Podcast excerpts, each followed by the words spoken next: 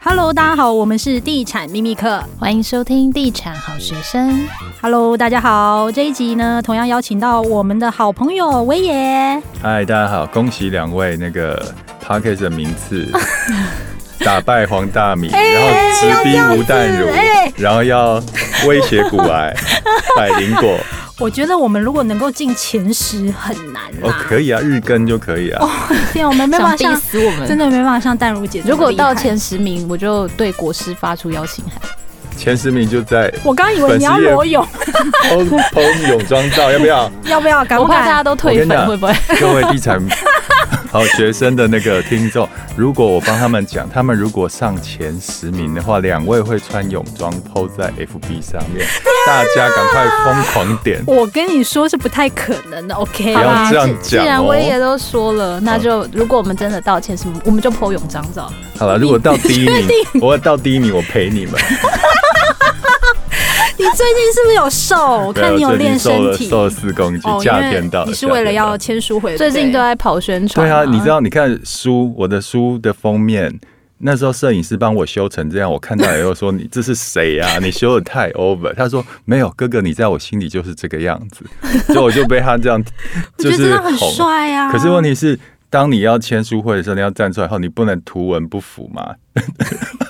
所以你最近很勤于健身，就对了。有固定的，一直都有，但今这阵子是饮食也有控制，所以大概瘦了哦四公斤。啊签书会是三月二十六号晚上的九点，在信义成品的三楼。嗯，然后黄大米有被我找来，你们也会来？对，我们也来会去。听说位置只有三十个哎、所以我们会挤没有爆啦现，场不。是因为我觉得现场应该坐不满，就我们四个在那 聊天。我跟你说，你不要这样讲，你们粉丝很多。没有，我们先往坏处讲。 那淡如姐会来 吗她不不敢哦会，她要带小 孩。 ？OK，好好好，好啦，回归正题啦，就是关于创业这条路，嗯你真的斜杠了很多领域，对就是也有曾经失败跌倒过。嗯在你年轻的时候，二十六岁开了餐厅，三十二岁就把四家店给搞倒嘞、对，当时赔了多少钱？当时啊，结束的时候大概赔了两百多万吧，然后加上之前的投入的钱也都没有啦，所以，所以我等于是三十二岁的时候是归零，还有归负。天开哪始对，那时候还在报社吗？有，其实我在要收店之前呢，我就已经到苹果日报工作了。那时候想说，店已经稳稳了，但是钱没有赚多少，那干脆把店交给店长去顾，然后我回报社去赚一点钱。当时是这样的想法，结果呢，我到回职场的时候就很可怕哦，我店里面就一团乱。嗯，就常常就是店长打来说，早上打来跟我讲说哪个工读生又请假，我人手不够，嗯所以以前在苹果的时候，我常常中午大家吃饭的时候，我冲回店里面帮忙，啊，对天哪，很可怕，就是就觉得哇塞，我好惨哦、那段 Ryan 有帮你吗？有啊，他但我们 我们那手上有三家店，所以我们要分别跑不同的店去支援。你知道 吗 Ryan 人真的很好哎、啊对啊你真的是革命情感。对，啊所以我们就是合伙认识二十几年，到现在还能一直合伙，就这样嗯，。处女座嘛，金牛处女还超蛮搭合的，，对。只是那时候为什么会倒？为什么会倒？就做不好，当然会倒啊。哦就一开始第一家店做得很好，就就有大头病嘛，就觉得做生意很简单。然后开第二家店的时候，是因为鸡蛋不要放在同一个篮子上，所以想多开。就第三家店呢，是呃以前的学弟找我一起合伙。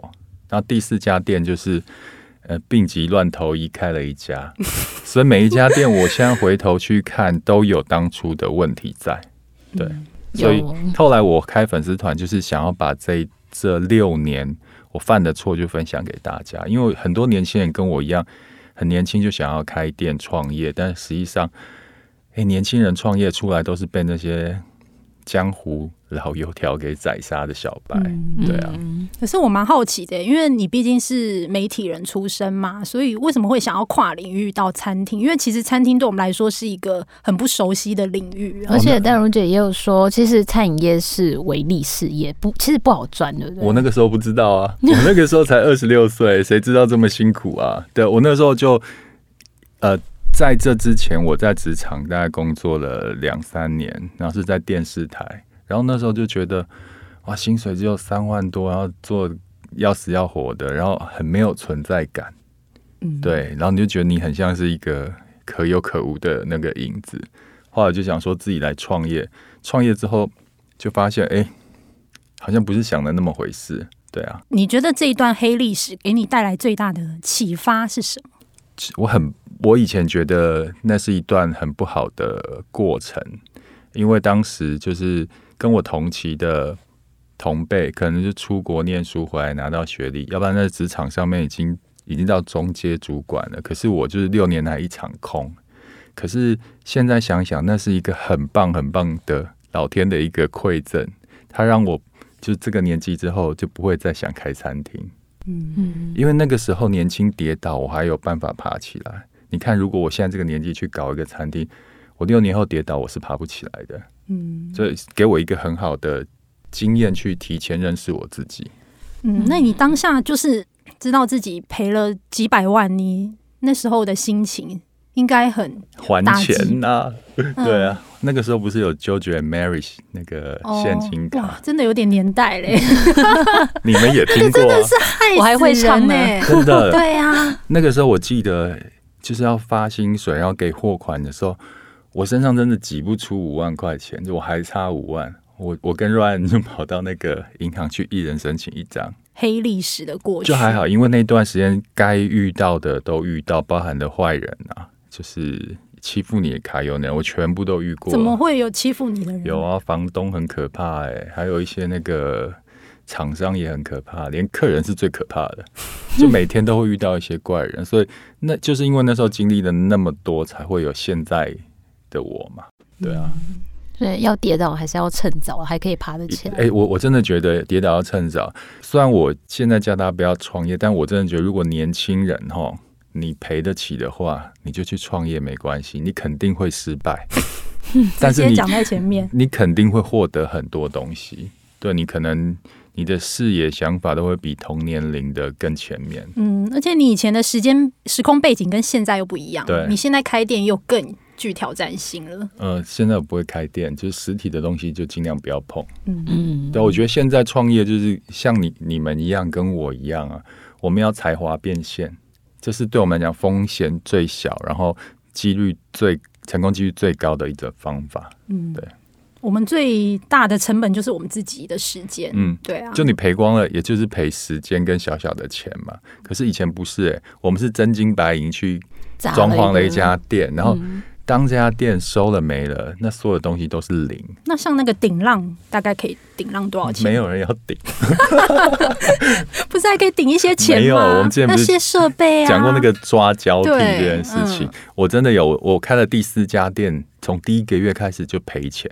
后来那个我那装潢了两百多万，好多、哦。我们大概经营半年就想用九十万顶出去、哎还真的没有人要、哎嗯啊，对啊，天哪！因为大家也会看啊呐、就平常经过这家钱店有没有赚钱的，嗯，对啊，所以我觉得把一大笔钱先投进去的这种事业啊，尽量不要碰，尤其是你没有背景、没有金源的人，嗯，没有钱可以烧的人，尽量不要碰这种。对你全部的钱都砸在前面，那后面你要烧的东西呢？你没有东西烧啊，你可能半年撑不住你就挂了，可是搞不好你要撑两年才能成功啊，对啊。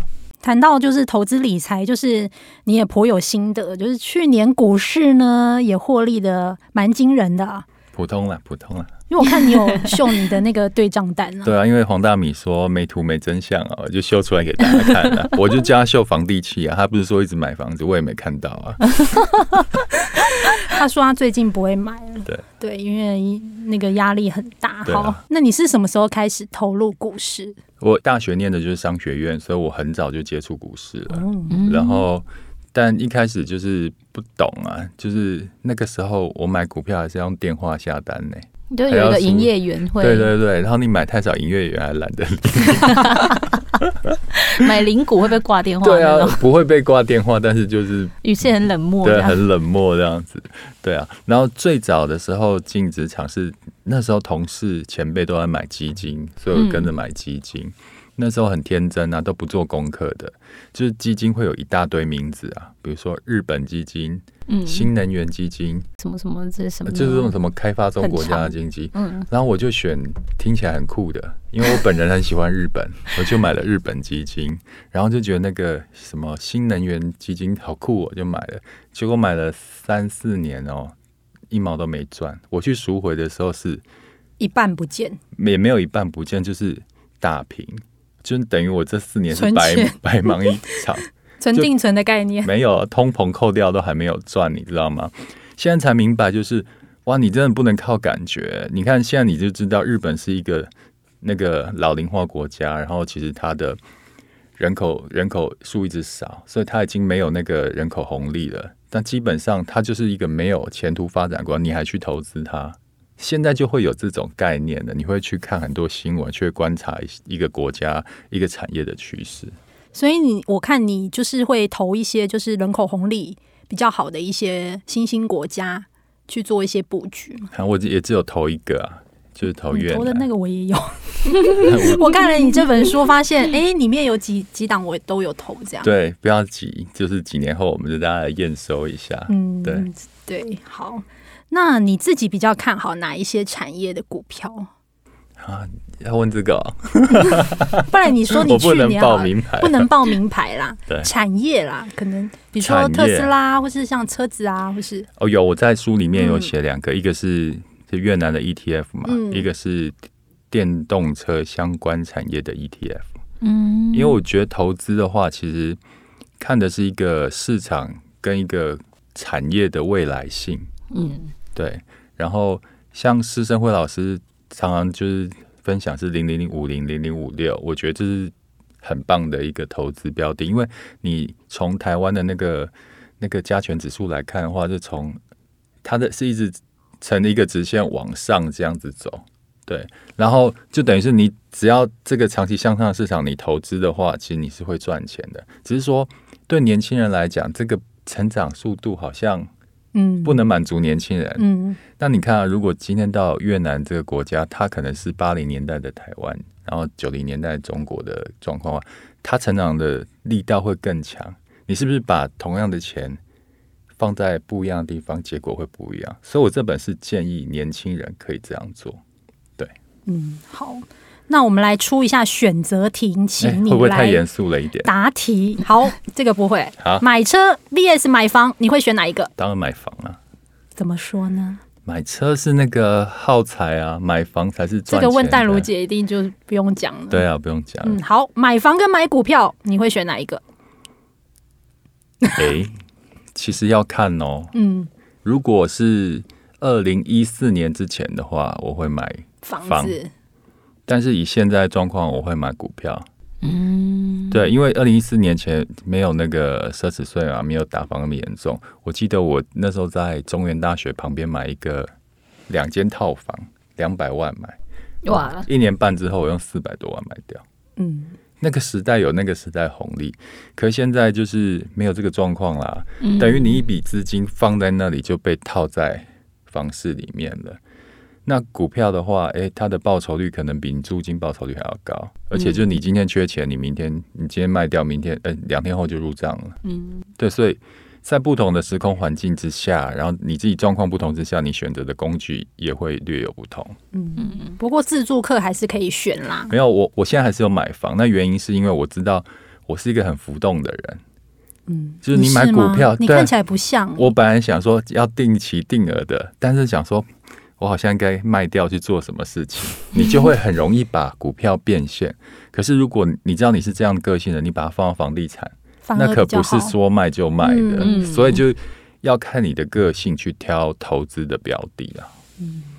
所以我们刚刚这几分钟好像是有比较严肃一点，不然我们就来个没有很正经的。那你要不要教大家要怎么挑配偶？你刚刚有提 到，啊有啊。这个， 哎、这很重哦要这哎、书上有写到两个故事，其中的故事我们也都都是也共同朋友朋友吗对，是 OK 朋友。为什么没体验这么多啊，其中一个凄是惨的故事？其中一个故事就是，我有一个朋友啊，他交了一个女朋友，就是很喜欢占他便宜，然后就是他会那个，呃出去的时候，男方付钱然后把零钱都收刮回来的。女生是不会 A A 制，也不会买单，但是就你会还说把直接付钱对还把那个零钱回收的那一种。回收，然后就放搭自己计程口袋啊哦，然后后来哎、那时我候等一下，我先说，男生是不是很不喜欢零钱放在口袋？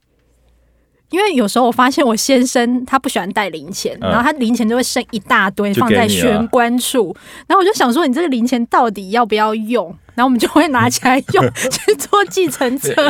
因为你们已经夫妻了还好对，但那只是女女朋友的阶段。嗯，然后结果他们有一次要出国去欧洲玩嘛，那个年代就是你出国办签证的时候必须看你的存款证明，嗯，哦就要看要就是怕你去那边做一些非法的勾当。嗯结果呢，因为当然也是我朋友买男方买单呐、就必须拿女方的那个存款存款证明。他第一次看到女方的存款比自己多一个零、哇 塞，他他以为他女朋友就是很很比较穷这穷，样然后他就原来穷的是他哎、而且你说他欧洲旅行，他全部买单，对啊，他现在还好吗？早就分手了。哦应该然后看到存折那一刻就而且那个女的现在就是在中国大陆混得非常好，啊对，是高干，所以你看。那个男的成了那个女的财富自由的工具，嗯嗯，所以你会不会觉得跳配偶很重要呢？很重要。那对我很好奇，那这个男生他有没有借此打醒了自己？后来就我也没问 他，应该发有现吧？哦，好，对啊，所以另外就是有一些小男生、小女生交往的时候都不看对象的、欸就有一些对象是拖累你人生的，然后有一些对象是可以让你一起变好的。我觉得这真的很重要，这也是我的一个我们的一个朋友，不好说，不好说。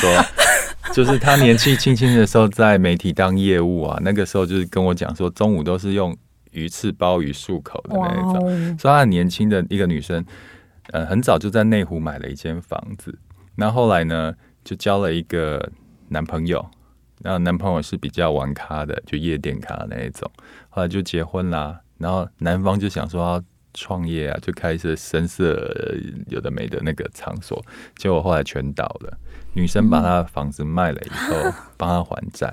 天哪！啊然后最后离婚了。然后现在女生跟我年纪差不多，四十多了，就等于从头开始。之前四岁之前累积的东西，全都是因为选错了一个人，全都没有了。对，你不觉得你再怎么会理财，但是配偶选错就挂掉了也是一场空。对，嗯，这样也想你到我是不们是以是不是在以前想同自己的事，老，你们自己的老公是不是啊？你们都嫁得很好，好不好？哦我们还好对还好工程师他比较正派啦，对啊对啊，老为人老实，而且对啊，蛮好的。还是有没有什么一些特质是配偶的特质，应该要特别小留意。心一点。就是如果他有出现这些现象，大家要就是之前跟黄大米聊的时候，前品、酒品、牌品啊，前品、酒品跟牌品。对，就是他不是一个自私的人，嗯，但他也不是一个出去就想要抢着付钱的那种没有脑的人，他是要恰如其分的人。然后基本上他也不是，最好是不要太冒险的那种人，就明明没有，但是你要做超过能力的事情。所以这这这都是从生活相处中的一些细节去观察的，这个我没办法教。那酒品呢？ 酒品就是爱喝酒、爱追酒的，当然不要啊。哦，真的好讨厌那种追酒，而且你知道，地产圈真的很常有这样，哎，琳娜，琳娜， 这样哦，真的不喜欢。对啊，好，那这一集也非常谢谢威爷。大家如果对他书有兴趣的话，也可以去各大书店购买。别在该理财的年纪哦选择放弃，我没有忘记。 我 OK，们最后好，要要讲什么吗？ 哎、刚才那个签书会讲过了，对不对？签书会再预告一下好了。好对，三月二十六号晚上的九点到十点，信义成品的三楼，你会看到黄大米跟地产秘密课，我会在那边主持节目。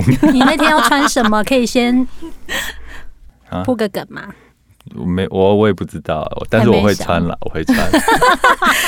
如果要看威爷当天裸体上身的哎话，可以还有一来个。重重要就是，如果地产秘密课上前十 ，又来他了可以上前十名的话，他们会穿泳装照片放在他们的粉砖。如果第一名的话，我会陪他们，但是第一名很难，我会请淡如姐加油。